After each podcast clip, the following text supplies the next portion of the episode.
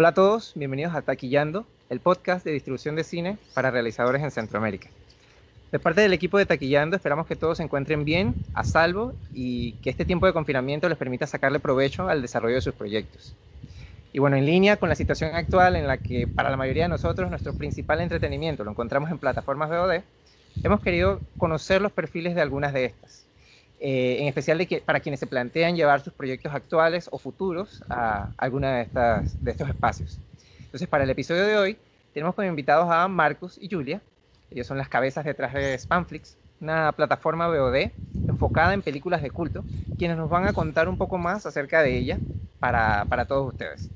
Entonces, bienvenidos a ambos, gracias por permitirnos este tiempo. ¿Cómo están, Julia y Marcus? Hola, César. Muchas gracias por la invitación. Gracias. Estamos bien hablando desde Portugal, por eso ya, ya pedimos disculpas por nuestro español que a veces va un poco mal. Sí. No, no, para nada. Estamos muy contentos de estar en, en, el taquillando y hablar con, con, Centroamérica. Gracias, gracias a ustedes, verdad que sí. Eh, ok, ¿los dos son de, de Portugal o uno es de Portugal y uno es de Brasil? Cuénteme un poquito del origen de ustedes. De hecho, yo soy brasileña. Yo soy italo, italiano alemán. Ok, ok. Muy bien, muy bien. Perfecto. Entonces, hablemos ahora sí de eh, Spamflix. Em, eh, últimamente, bueno, en, estos últimos meses, yo estuve investigando mucho, leyendo muchas noticias sobre la plataforma. Veo que está en una constante expansión. Eh, antes de hablar de la estrategia que han tenido de expansión, me gustaría conocer un poquito ¿Cómo fue esa, eh, esa decisión de irse por, eh, por enfocarse en películas de culto? ¿Qué, qué, los llevó a eso? Bueno, yo igual dejo a Marcus a contestar esa, esa pregunta porque solo para introducir un poco el tema, hace unos cinco años que empezamos a plantear la plataforma. Entonces estuvimos tres años ahí estudiando el modelo y cómo hacerlo y las cosas técnicas. Y, en finales de 2018 la, pusimos online, pero solo por el site. Y ahora tenemos los apps que después hablamos, pero igual el, el, la, el line-up de la plataforma, igual Marcos puede hablar un poco. Sí, eh, la, la línea editorial de la plataforma es nace eh, por causa de una frustración que yo y Julia también tenían en trabajar en la industria de, cine y audiovisuales. Tenemos acceso a muchas pelis en los festivales, en los mercados, y, pero no tenemos la posibilidad de compartir y, y mostrar la peli que, que, vemos siempre a nuestros amigos, conocidos, familias. Y es una frustración, sobre todo para un uh, amante del cine de género y de culto y peli raras que, que solo en festivales a veces se ven, de no poder uh, traer conmigo en mi país, en mis círculos, esta peli. Me, me gusta compartir uh, lo, que, lo que conozco y lo que, lo que veo. Ese es el primero sentido de Spamflix, de, de dar una, em, una ventana eh, de distribución a pelis que normalmente son solo distribuidas en festivales o en el propio país de producción. Vale, vale. Cuéntenme un poquito, ¿dónde tienen presencia? O sea, empezaron con la página web eh, y luego ya, pues, eh, sé que ahora están más formados como una, como una, como un app para, para diferentes dispositivos. Ahorita, ¿dónde tienen presencia? ¿Dónde se puede encontrar? ¿Está abierta para todos? ¿Está enfocada en territorios en específico? Sí, Spamflix está, está en todo el mundo, de hecho. Uh, ahora ahora con, con, los aplicativos, con las apps, se puede bajar en el móvil, Android y iOS y se puede ver con el sistema integrado de Chromecast, Apple TV. Y estamos en todo el mundo, excepto China, porque tiene el tema de, de la censura ahí, que es más difícil de entrar, ¿no? Pero estamos en, en todo el mundo, la, la, plataforma no se paga, no tiene modelo de suscripción, se, se, paga solo lo que ves. Y entonces cada película, cada, territorio tenemos un número de películas porque igual ah, cuando compramos una película, cuando, cuando negociamos el, el, derecho de una película, muchas veces ya está vendida para Latinoamérica por un distribuidor, no sé, y entonces tenemos esa película solo para Europa o Asia. O a, veces hay algunas películas que tenemos para todo el mundo, pero a veces hacemos con el geoblog que, que cada país tiene su, eh, su line-up especial, ¿sabes? Claro, claro. ¿Quieres decir algo más, Marcos? No, eh, es una plataforma mundial. Eh, el tema del TVOD, la forma transaccional de nuestro modelo de business es principalmente por nuestro line-up ser con menos de 100 películas y los vamos a presentar una peli por semana, pero sí, es, eh, es un catálogo chiquito para ofrecer una forma de suscripción a un público que lo interesa tal vez 50-60% de nuestro catálogo. Claramente la, nuestra misión es demostrar Spamflix como una marca para distribución de peli de culto, de género, y que el, eh, que el público se aficiona a la marca y sabe dejar eh, luego que de la marca, el brand, reconoce qué tipo de pelis puede encontrar. El transaccional claramente permite una libertad al, al público de, de, de, consumir un contenido, pero no pagar o se fidelizar con una suscripción. Por eso también ofrecemos una propuesta de film packs para comprar eh, varias pelis o más pelis con un precio más eh, ventajoso, con descuento, sí. Ah, qué bien, qué bien. Y hablando del catálogo, eh, ¿pueden hablarnos un poquito de, qué línea sigue? O sea, sabemos que es películas de, género, pero ¿tiene algún tipo de, especificaciones? O sea, ¿trabajan con largos, trabajan con cortos? Eh, trabajan con películas de cualquier origen, eh, en cualquier idioma. ¿Pueden hablarnos un poquito de eso? Sí, bueno, todas las pelis son en lengua en versión original. Tenemos uh, subtítulos en inglés, español y portugués para todas y para algunas también francés, italiano, alemán u otros subtítulos que encontramos. La línea editorial, sí, género es una palabra que regrupa muchos... Es muy abrangente. Es muy, muy exactamente. Pero de, de, peli de género como terror tenemos como ocho. La, la mayoría de, de las, eh, de las pelis que tenemos son, son pelis fantásticas o extrañas, que sea en el contenido o en la forma de filmar. Tenemos también comedia negra, animación por adulto, cualquier, eh, cualquier variación de género. Del musical, tenemos musicales. Musical, exactamente. Y documentales tenemos sobre autores de culto como Sion Sono, por ejemplo.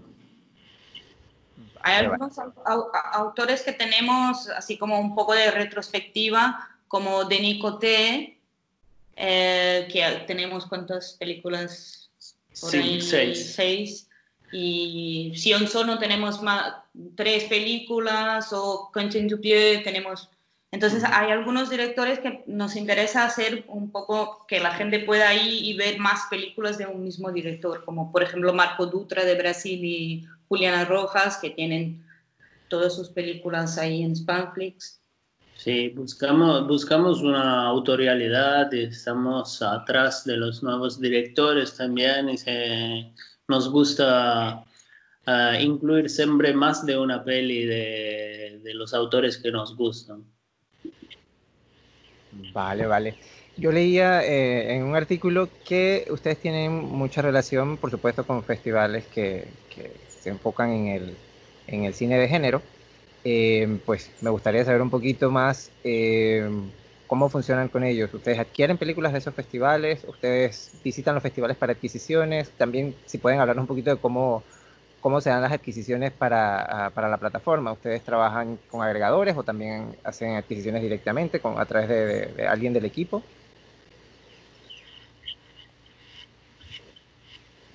Yo,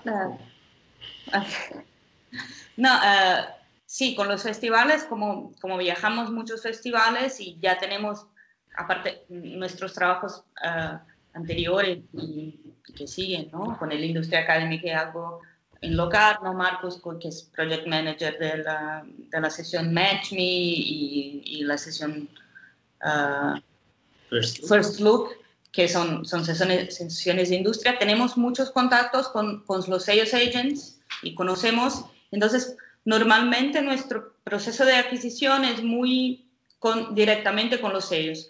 Hay algunos realizadores y, y, y productores con quien ten, también tenemos relaciones directas, incluso porque todavía no hemos metido ya películas de eso, pero tenemos una sesión en el site que es Film Submissions. Y entonces nos gustaría crear un, una relación bastante cercana también directamente con los productores y, y, y realizadores.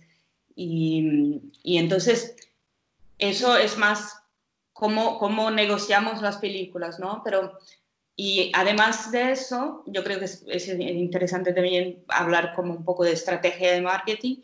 Tenemos muchas películas que, son de que, que estaban en festivales de, de, género y entonces hicimos uh, tipo varias, no sé cómo se, se dice esa, esa, palabra en español, pero es que es un partnership.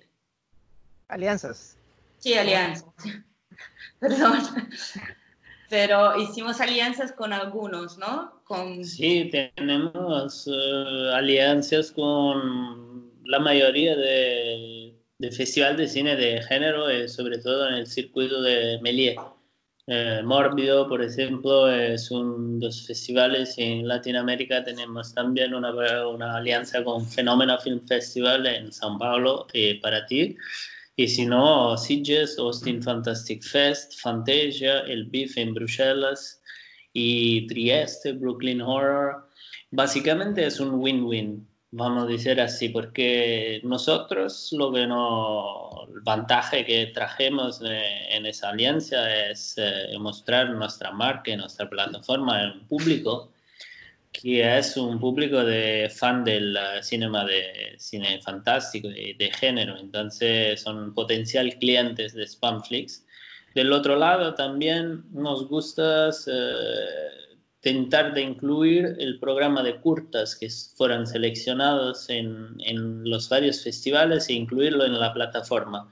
El cortometraje no tiene eh, es, muy, es muy raro que un cortometraje tenga una distribución comercial y entonces esta es una manera para nosotros de ofrecer para los filmmakers de cortometraje una, una, un programa que, que, permita de estar en nuestra plataforma y para el festival también de ofrecer un, un eh, valor más para, para la selección en el festival. Sí, porque no, no hemos hablado, cuando habías preguntado, eh, no habíamos hablado que normalmente no tenemos series, ¿no? Tenemos largos, son películas, largometrajes, pero también de cortos. tenemos programas de cortos que son, por ejemplo, o de un director como Antonio Ferrera, un director portugués, que hacemos un programa de cortos, o como está hablando Marcos ahora, de estos festivales. O sea, ahora Ahorita en Spamflix tenemos el uh, programa de cortos que estaba en Trieste Science Fiction y el de Fantasia Brooklyn. y Brooklyn Horror. Y entonces es una manera de, también de seguir el festival, de que la gente que va al festival pueda seguir acompañando un poquito el festival para todo el año, ¿no? Claro, claro. Eh, una cosa que he visto que pues no sé si, si ustedes lo, lo, tienen eh, dentro de sus planes, pero me, llama la atención que eh, en años anteriores se veía una fricción entre lo que era eh, el cine que iba a, las, a, los festivales y que tuviese la oportunidad de estar en plataformas, ya sea al mismo tiempo y demás. Y ahora, producto de, de, de, la situación en la que estamos, muchas plataformas se están aliando con festivales para, para mostrar ya sea la, la, el contenido que tenían pensado para los festivales o para hacer algún tipo de, de muestras en, en, específico. Eh, ¿Es algo que ustedes en algún momento ven posible dentro de Spamflix? ¿Aliarse con festivales para hacer la, la versión digital? ¿Lo han hecho ya? No, Marcos puede hablar, vamos a hacer justo ahora. Sí, ah. en verdad no es oficial y no fue anunciado en lado ni un. Pero te puedo decir que vamos en junio a hacer una edición de un festival que es nuestro partner, totalmente online, gratuito, para, los, eh, para el público de ellos. Es el Festival de Maskun en Líbano, que también hace parte del eh, circuito Melies y pronto los, uh, lo anunciarán, creo, esta semana que viene. Es básicamente del 10 al 16 de junio, tiene películas muy buenas, seleccionadas por ellos, claro. Y el, el line-up y la línea editorial del festival es muy similar a Spamflix, entonces para nosotros es un, un placer tener el festival de un festival como Mascun, que ya fue como cancelado en noviembre de 2019 para la situación política y después de nuevo para la pandemia entonces la única posibilidad para ellos de existir de una forma y, demostrar, sobre todo la, la, situación en Líbano es terrible, no solo por la pandemia, pero por la situación política, de existir una forma de... de, hacer el festival. Exhibición cultural de una forma y, Spamflix vaya a proponer esta solución. Pero será solo en, en, en, Líbano, ¿no? Será localizado, no, no va a todo el mundo. Sí pero sí que es una opción ahora, porque especialmente en este año, que, que es una casualidad, no sabíamos nunca que íbamos a, a, lanzar una plataforma en este momento, pero es verdad que, que este año muchos festivales ahora están pensando en, en, versiones online. Claro, claro, sí, no, es totalmente entendible. Eh, y, sí, es una cosa que se está viendo más y más y más. Yo me imagino que ustedes, producto de esta, de esta ah, situación de, pandemia, eh, eh, en cuanto a audiencia, deben tener un flujo mucho más alto, mucho más álgido, ya sea por, por, la cantidad de proyectos que hay, por la cantidad de gente que, debe estar viendo contenido. Así que parece que, o sea, parece lo lógico aprovechar plataformas como esta para, para hacer el portal para los festivales que no se pueden llevar a cabo de manera física. Y, cuéntenme algo, hace un momento mencionabas el tema de las series y eh, también recordé, hay muchas plataformas que eh, de alguna manera se involucran en proyectos. Yo entiendo que ustedes no manejan necesariamente series, pero de alguna manera se involucran en proyectos en alguna otra fase, ya sean largos, ya sean cortos. O sea, ¿hay algo producido por parte de, de Spamflix o se tienen planteado en algún momento hacer algo así? Sí, bueno, es porque tenemos que hablar que Spamflix es muy independiente, ¿no? Es, es, una plataforma chiquita con una estructura profesional bastante pequeña y, entonces no se puede hablar todavía de en plan originals y, cosas así, ¿no? Pero, pero sí que hay un interés en producción y, y ahora mismo estamos, estamos con una coproducción con Israel, con un documental y, y entonces la idea es que, es que la película pueda tener su, su vida de festivales y, vida comercial en salas de cine, pero después la estrenamos nosotros con exclusividad. Es un poco la idea, ¿no? Sí, sí, es un documental muy loco de animación y ya tenemos un vendedor internacional, así que como Julia estaba diciendo, que la peli es, por supuesto, tener una vida de festival y de ventas normal, regular. Así que Spamflix eh, entra en el final del circuito, cuando ya se habla de un video y de, de VOD.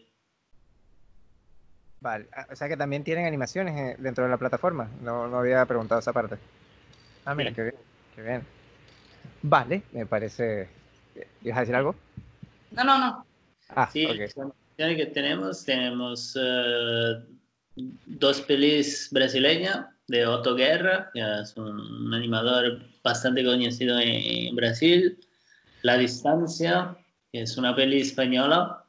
Uh, tenemos una peli coreana de Fake y otras, pero sí, todas son sujetas a geoblocking en algún territorio, entonces Pero sí, tenemos, eh, nuestro interés es estrenar siempre más peli de animación por adultos. Muy bien, muy bien. Bueno chicos, eh, llegamos a una parte del programa que nosotros llamamos ¿Por qué nadie me dijo? Que es una sección donde eh, hacemos un ranking con tips para uh, aquellos que están haciendo películas puedan eh, nutrirse de eso para aplicar en sus proyectos. Entonces, para, para este episodio, en ¿Por qué nadie me dijo? Quisiéramos que nos dijeran algunos de los, eh, digamos, elementos que ustedes toman en cuenta al elegir películas para la plataforma. ¿Qué, qué qué detonantes hay que dicen, esta es una película que puede venir a la plataforma de inmediato. Sí, como un consejo a los productores. Sí, sí, que van de consejo, exacto, a quienes hacen películas para decir, ah, ok, esta, esta película puede ir a la plataforma porque cuenta con estos elementos que ellos buscan.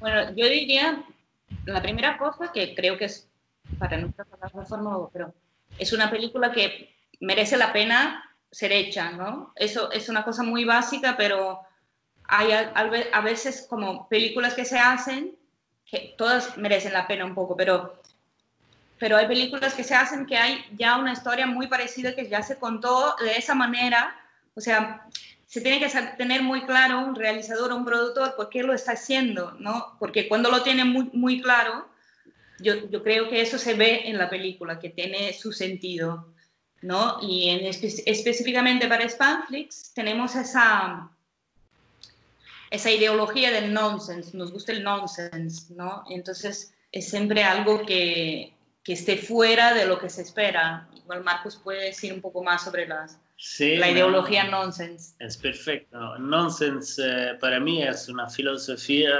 profunda que viene de los Monty Python.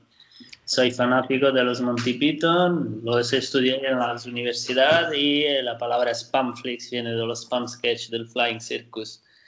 Por eso, los spam sketch es una locura total que dura tres minutos y, poco. Y que acontece es una persona en un bar eh, leyendo un leyendo el, menú, y repitiendo la palabra spam como millones de veces. Por eso ¿Sabes este jamón en lata que tienen en Inglaterra? Exacto, spam, spam, egg bean spam. Básicamente la palabra spam como el correo indesechado bien, viene y fue adaptada a lo que lo conocemos hoy como spam desde este sketch.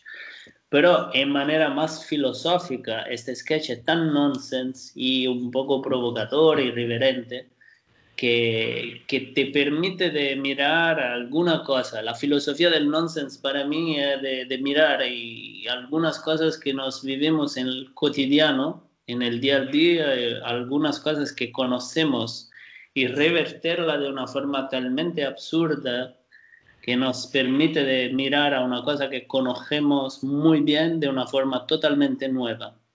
Y este es lo que nos pensamos hacer el fil rouge de, de toda la, la, línea editorial y la curaduría de Spamflix. Es algo que nos sorprende, pero conocemos, lo sabemos, sabemos de qué habla, pero no sí, hay una identificación, pero una total perturbación, ¿no? Es, Exacto. es un poco eso que buscamos en nuestras películas. excelente, excelente, me parece, me parece muy bien, me parece bien enfocado, ¿no? Que, que algo que haga únicas las películas eh, eh, eh, dentro de lo que son, dentro del género y, temática en la que se mueven. Bueno chicos, excelente, muchísimas gracias por, por toda esta eh, conversación que nos han eh, permitido tener. me gustaría darles el espacio para que le puedan decir a la gente dónde pueden accesar para, para, ver la plataforma, para si quieren descargar el app, qué datos les pueden dar para que ellos puedan accesar y encontrarlos. Bueno, en spamflix.com y si no en Google Play Store y Apple Store. Sí, se puede bajar, no, tiene, no se tiene que pagar, ¿no? Como, como hemos dicho, no, no se tiene que pagar para, para hacer la suscripción, puedes entrar ahí en el site y después pagas solo lo que ves.